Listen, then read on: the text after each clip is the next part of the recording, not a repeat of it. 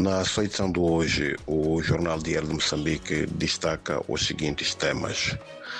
O governo moçambicano, através da ministra dos Negócios Estrangeiros e Cooperação, Verônica Macamo, considera complicada a situação dos ataques que nos últimos dias têm ocorrido contra viaturas de cidadãos moçambicanos na África do Sul.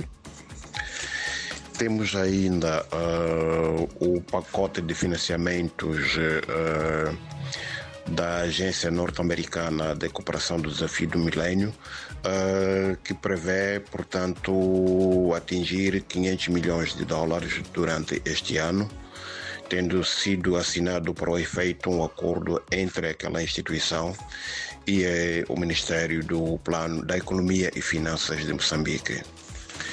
Também temos em destaque na cidade da Beira um agente de segurança privada deixa cair uma caçadeira carregada e atinge 13 pessoas durante uma briga por causa de semiticais.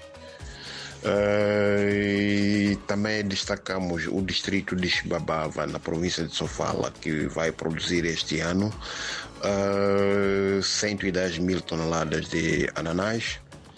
Na província de Tete, temos a redução de casos de doenças tropicais negligenciadas, segundo o diretor provincial da saúde. Uh, é, no país uh, está prevista, portanto, a construção de mais de 400 salas de aula ao longo deste ano, uh, no âmbito do plano econômico social do governo. Também temos em destaque a hidroelétrica de Caurabaça, que garante boas práticas de gestão no uso do crédito no valor de 225 milhões de euros. Em Manica temos 67 casos de Covid-19 que leva as autoridades a tomarem medidas, a retomarem medidas de prevenção.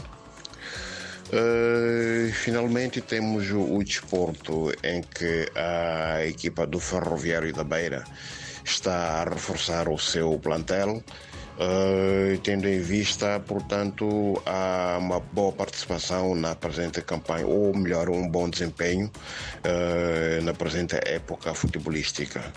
Por hoje é tudo, muito obrigado e até a próxima oportunidade.